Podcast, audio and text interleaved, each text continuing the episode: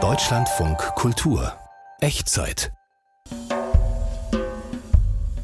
Gehen oder bleiben? Behalten oder abgeben? Vernunft oder Intuition?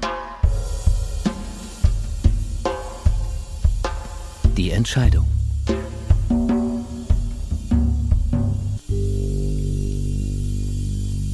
Als meine Eltern sich getrennt haben, war ich sechs Jahre alt und am Montag und am Dienstag war ich bei meiner Mutter, am Mittwoch und am Donnerstag bei meinem Vater und am Wochenende war das immer abwechselnd. Ich fand das am Anfang nicht so anstrengend, da war ich ja noch recht jung, aber mit der Zeit und dem Alter wurde das dann schon nerviger, weil ich natürlich immer mehr Schulsachen hatte und einfach dieser Weg hin und her zwischen meinen Eltern, das war für mich dann nicht mehr tragbar.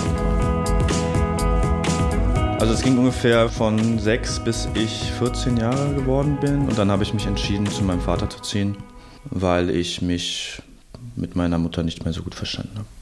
Meine Mutter hat mir sehr strikte Regeln gezeigt, wie ich Computer spielen darf oder ob ich überhaupt Computer spielen darf und mein Vater war da nicht so streng.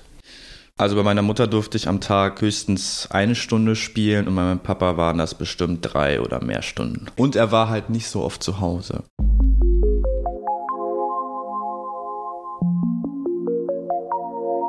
Ja, die Auseinandersetzung war dann häufig so, dass ich mich natürlich geweigert habe, diesem Verbot dann nachzugehen und das wurde dann sehr laut und sehr unschön. Also ich habe meine Mutter dann beleidigt und beschimpft und der Konflikt zwischen mir und meiner Mutter hat sich immer mehr verhärtet und das war einfach für beide nicht mehr gut. Nachdem ich dann zu meinem Papa gezogen bin, haben wir uns dann ab und zu mal gesehen, vielleicht zwei, dreimal im Monat. Vielleicht waren wir dann mal zusammen abends essen. Ja, sie hat das als Absage für sich wahrscheinlich verstanden. Ich glaube, das war für sie schon schwer. Sie war da auch sehr verletzt.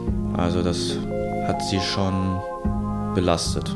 Aber ich glaube, ich war da relativ emotionslos. Für mich war das alles irgendwie so klar. Ich habe da gar nicht so groß drüber nachgedacht.